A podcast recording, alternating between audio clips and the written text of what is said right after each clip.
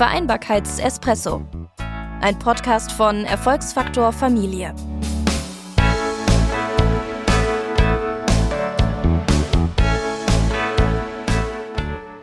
Herzlich willkommen zu unserem ersten Vereinbarkeitsespresso von Erfolgsfaktor Familie. Mein Name ist Thomas Meyer.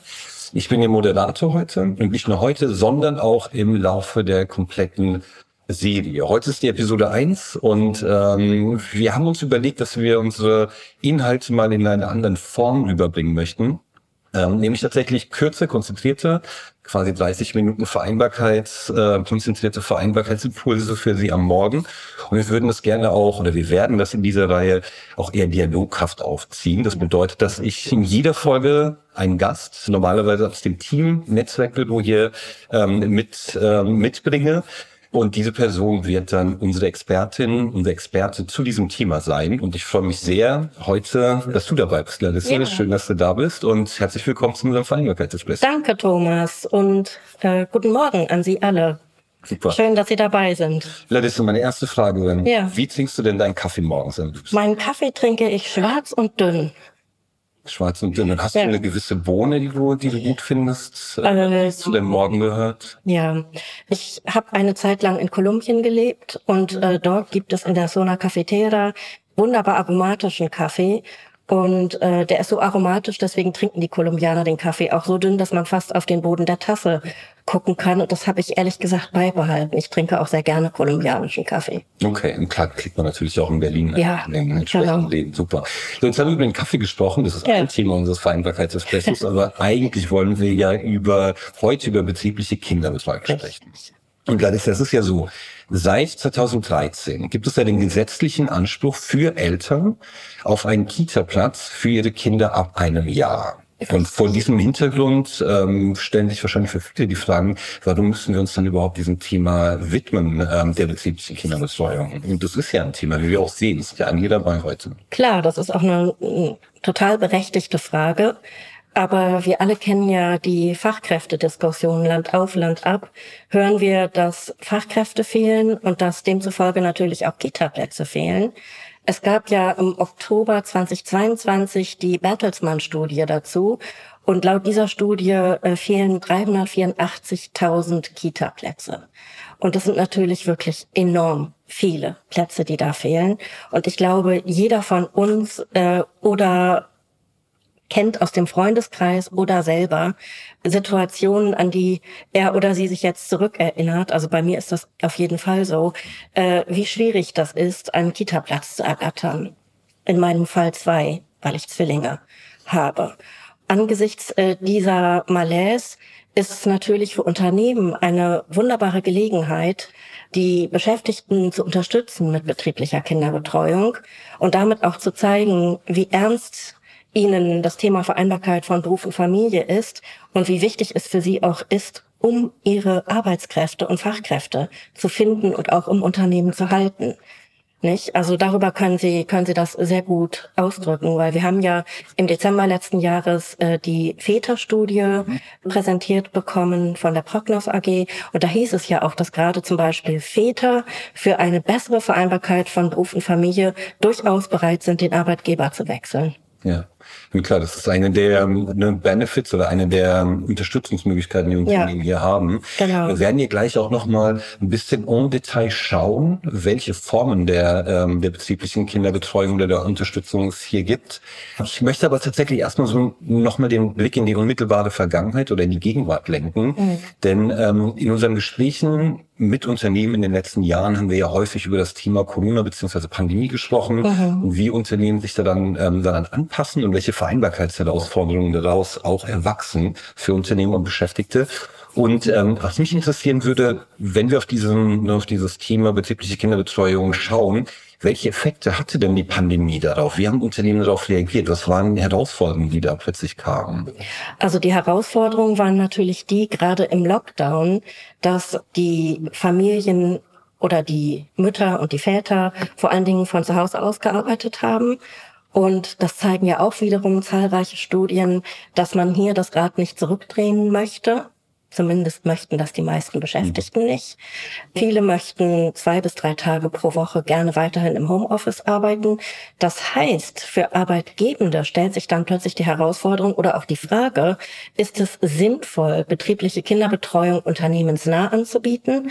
Oder ergibt es vielleicht mehr Sinn, zum Beispiel, ich sag mal, die Großtagespflege, die ja relativ niedrigschwellig einzurichten ist, die dann eben eher in der Nähe der Wohnorte der Beschäftigten anzubieten. Hm.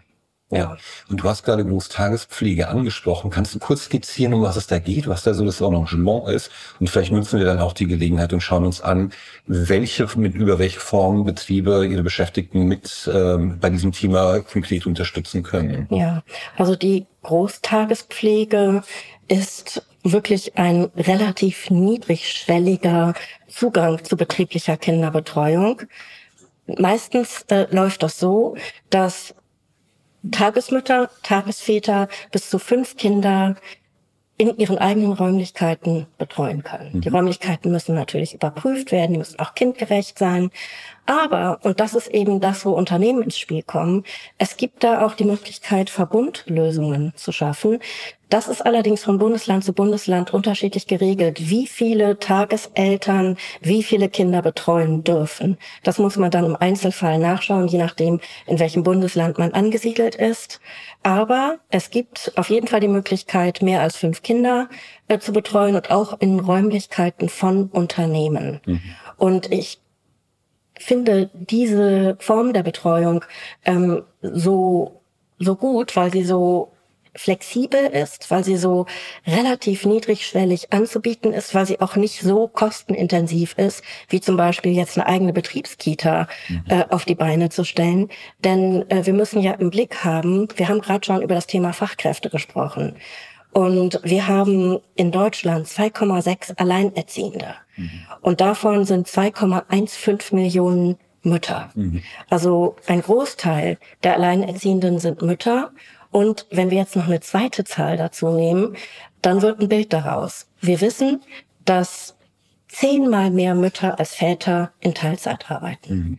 Und das, ein Faktor wird natürlich sein, um das zu erklären, dass es nicht genügend Betreuungsinfrastruktur Struktur gibt. Denn Alleinerziehende, äh, das wissen wir ja alle, müssen die Kindkranktage alleine mhm. irgendwie bewerkstelligen. Äh, die haben nicht einen Partner oder eine Partnerin, der oder die mal ganz kurz einspringen kann, wenn das Kind plötzlich krank wird, man es aus der Kita holen muss oder es aus der Schule nach Hause kommt und so weiter und so fort. Das heißt, dass äh, das eine relativ große Gruppe ist, die aus Fachkräftesicht auch wirklich interessant natürlich für Arbeitgeber ist mhm. und Arbeitgeber sind auch daran interessiert, dass alleinerziehende Mütter oder Teilzeitmütter ihren Arbeitsumfang ein Stück weit erhöhen.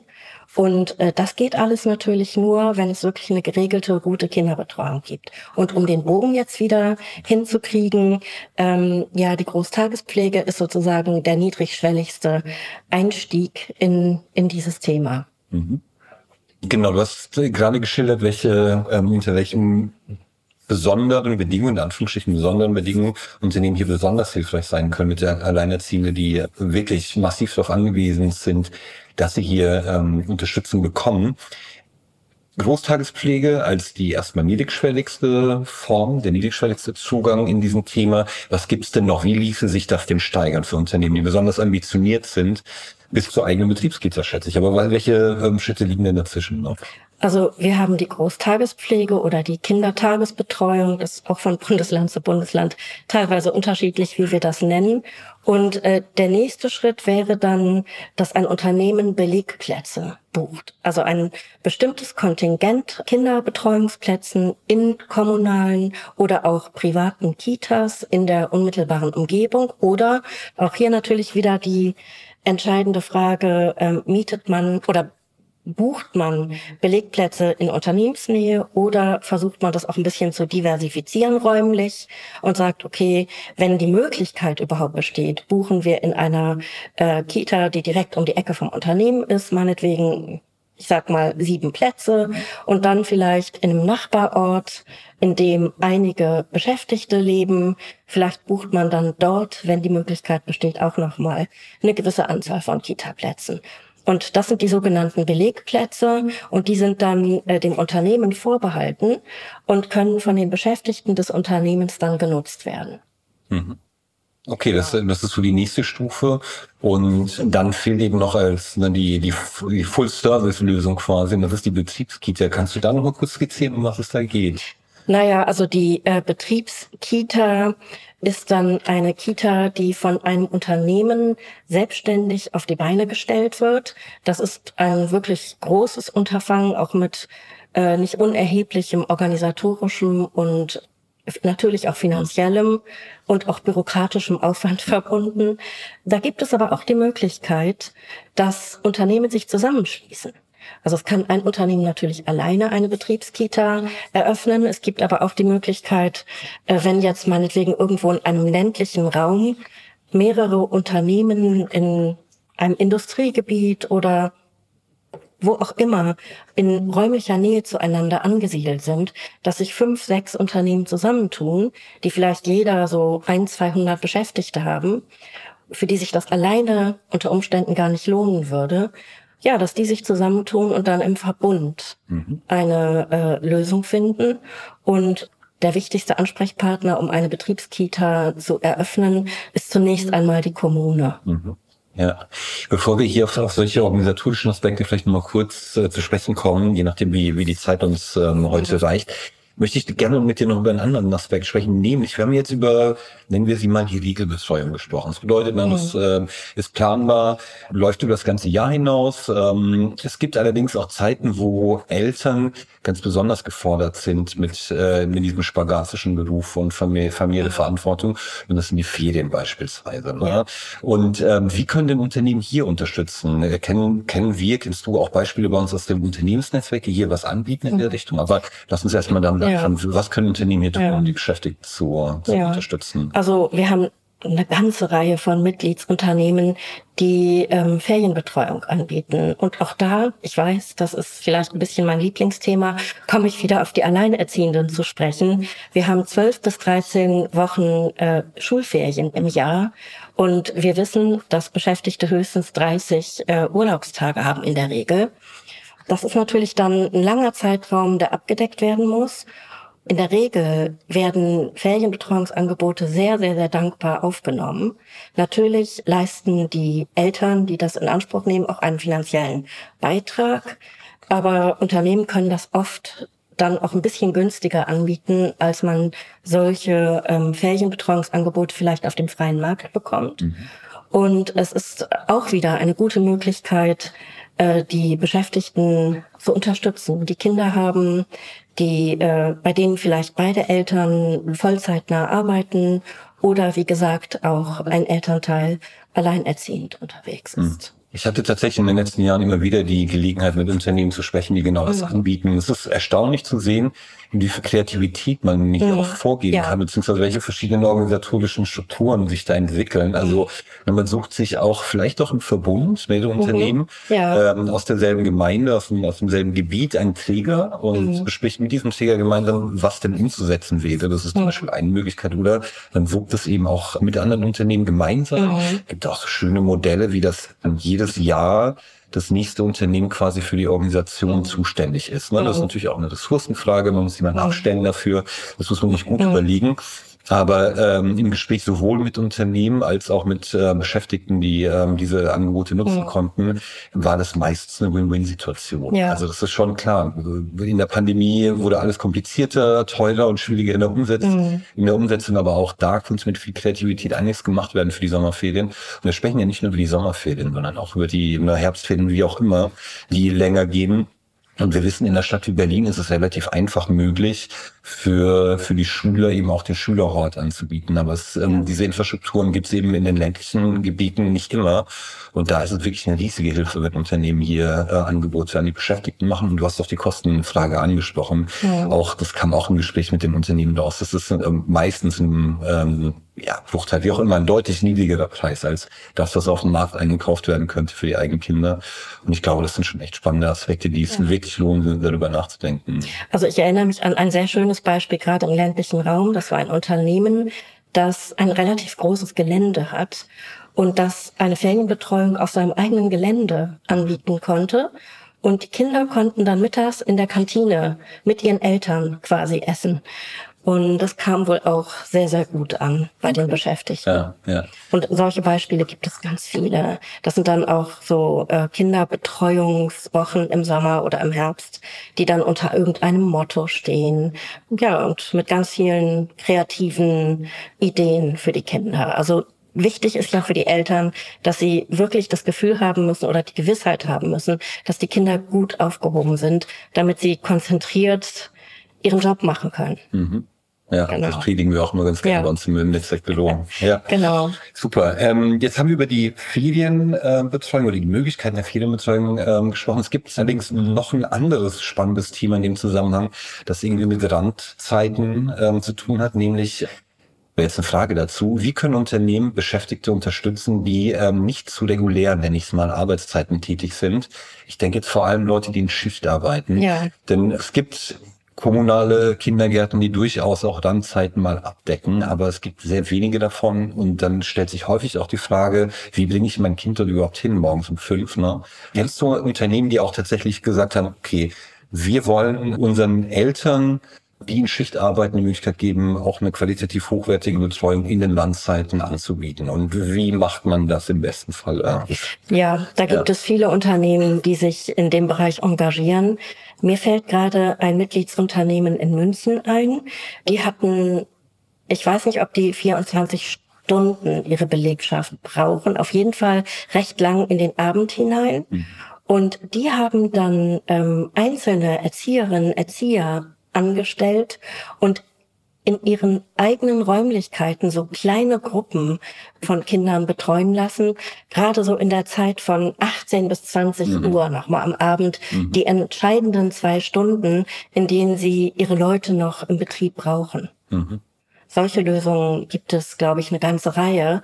Was ich immer wieder in den Gesprächen mit unseren Mitgliedsunternehmen erlebe, ist, dass so viele, gerade mittelständische Betriebe, ganz, ganz tolle Lösungen erfunden haben oder umgesetzt haben und oft gar nicht wissen, wie toll sie eigentlich sind.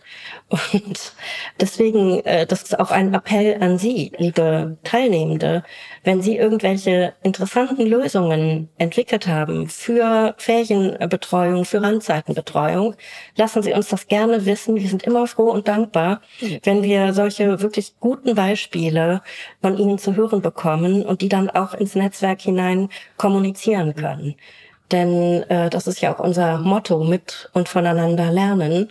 Und gute Praxisbeispiele finden reißenden Absatz bei uns. Ja, das haben wir auf jeden Fall auch. Äh, tatsächlich sogar in, in Printform. Das ist ja auch das ja. Interessante. Print ist nicht tot. Aber gut, das war ja. jetzt, jetzt haben wir so über die ähm, institutionelle Ausgestaltung und auch die Bedarfe und Bedürfnisse der Beschäftigten gesprochen, wie Unternehmen hier konkret ansetzen können. Was natürlich jetzt interessant ist, gerade auch für die Frage, vielleicht auch für Sie, liebe Teilnehmenden, wenn ich loslegen möchte, ne, wie finde ich denn als Unternehmen, als Organisation heraus, welche Bedarfe meine Beschäftigten haben, um dann eben auch handeln zu können im nächsten Moment. Ich brauche eine Informationsgrundlage, die es mir eben erlaubt zu sagen, okay, das ist es, was A, B und C braucht und jetzt gehen wir mal ins Doing. Also am Anfang von jedem Konzept zur betrieblichen Kinderbetreuung müsste eigentlich eine Bedarfsanalyse stehen. Nicht? Das heißt, dass äh, die Unternehmen je nach Größe, wenn sie jetzt Belegplätze buchen wollen und 30 Beschäftigte haben, kann man das vielleicht auch über den Flur gewissermaßen regeln. Mhm. Aber ab einer gewissen Beschäftigtenzahl sollte man dann schon auch eine Beschäftigtenbefragung anbieten und herausfinden, wie viele Beschäftigte würden denn eine betriebliche Kinderbetreuungslösung überhaupt nutzen. Also wie viele Kinder sind davon betroffen, in welchem Alter, arbeiten die Beschäftigten eher in Präsenz im Betrieb. Mhm. Das hängt ja auch von der Art der Beschäftigung ab. Oder arbeiten sie eben vornehmlich im Homeoffice? Wie ist der Bedarf nach dem Umfang der Kinderbetreuung und auch der Dauer?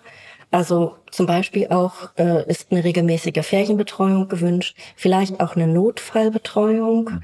Das bieten ja auch einige Unternehmen an. Ist das ein Unternehmen, das Randzeiten abdecken muss, das im Schichtdienst arbeitet? All diese Dinge äh, spielen auf jeden Fall eine Rolle und müssen abgefragt werden. Und dann äh, muss auch gefragt werden, ob irgendwelche besonderen pädagogischen Konzepte äh, wichtig sind äh, für die Eltern. Also es gibt ja Eltern, die zum Beispiel ja Montessori-Pädagogik oder Waldorf-Pädagogik oder eine andere Pädagogik bevorzugen. Es gibt manche, vielleicht auch eher größere Unternehmen, die sowas auch berücksichtigen. Und äh, zu guter Letzt sollte auch abgefragt werden, welchen finanziellen Beitrag die Eltern in der Lage sind, beitragen zu können. Und dann muss das Unternehmen selber schauen, äh, wie sind die Räumlichkeiten, wie ist das Gelände, wie ist die Umgebung, was kann man vielleicht an Räumlichkeiten mieten.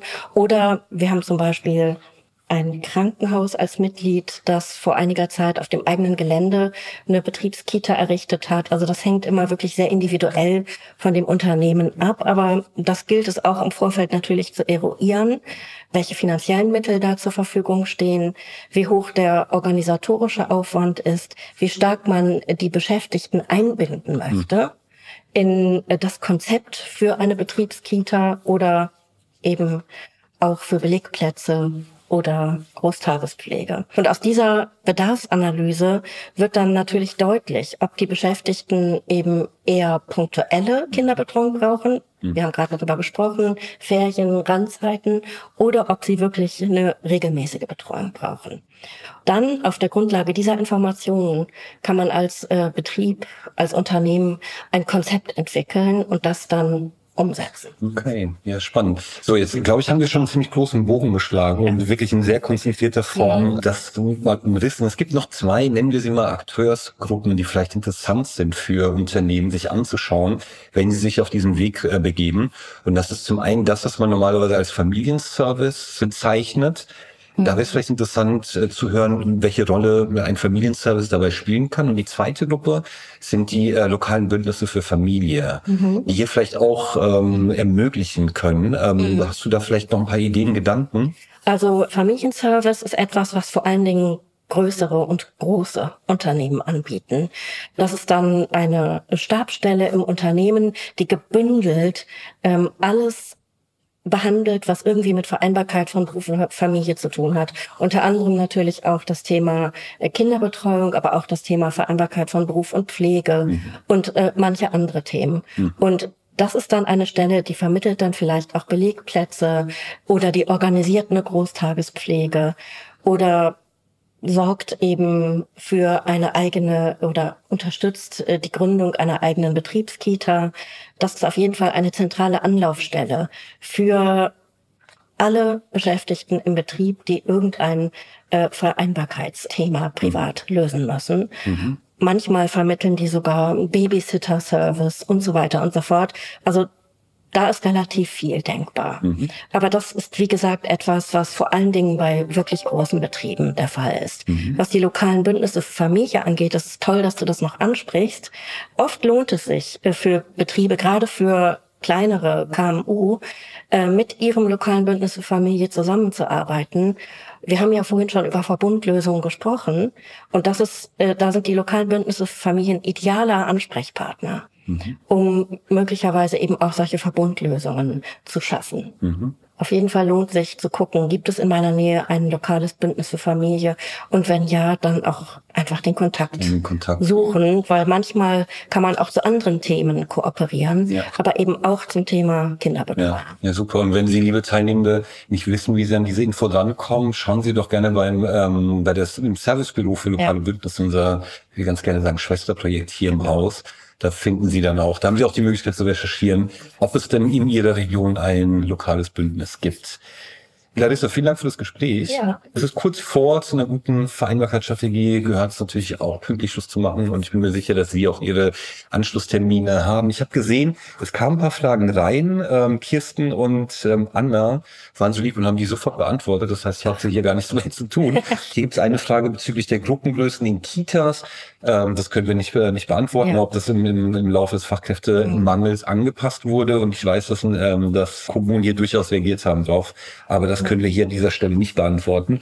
Und es gibt hier einen Kommentar bezüglich den Befragungen. Ich nehme daraus, ähm, es langt nicht, wenn man mit einer Befragung startet, ähm, danach Initiativen ableitet und einführt, mhm. sondern das ist ein Prozess, der muss eigentlich ja, dauerhaft begleitet genau. werden, immer wieder. Das sagen auch alle Experten, Expertinnen zum Thema Beschäftigtenbefragung, ja. dass man die in einem ganz regelmäßigen Turnus äh, durchführen sollte. Manche sagen sogar jedes Jahr, mhm. manche größere Unternehmen machen das auch äh, jedes Jahr, aber egal in welchem Abstand, aber ein regelmäßiger Turnus ist wichtig.